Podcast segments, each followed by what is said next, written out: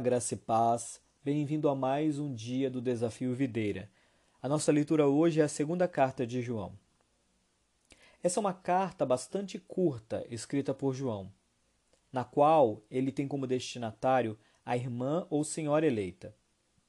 Ele não cita um nome específico para endereçar a carta, e também não existe consenso entre os especialistas bíblicos sobre a quem se referia o termo senhora eleita. Poderia ser uma pessoa em uma igreja local, ou uma pessoa que tinha uma igreja se reunindo em sua casa, ou também poderia ser uma igreja local que não foi citada para preservar a comunidade diante de uma possível perseguição. Na carta, ele se alegra em saber que os irmãos estavam andando na verdade ele também continua exortando os cristãos a não se afastarem dessa verdade, não se deixarem levar por falsos ensinos e nem deixar de praticar o amor. Fica claro que ele quer proteger a igreja dos ensinamentos dos gnósticos que sugeriam que Cristo não tinha encarnado.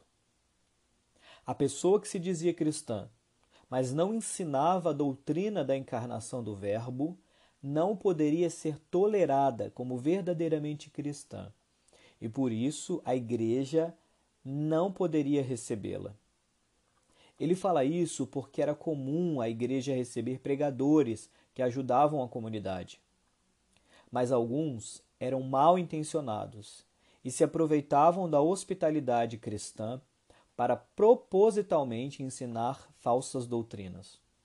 Os cristãos não podiam tolerar isso.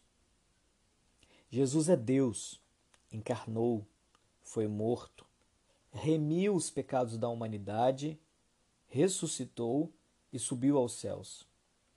Isso era e é a verdade. Todo cristão não pode relativizar nem negociar essa doutrina, mas andar nela até o fim.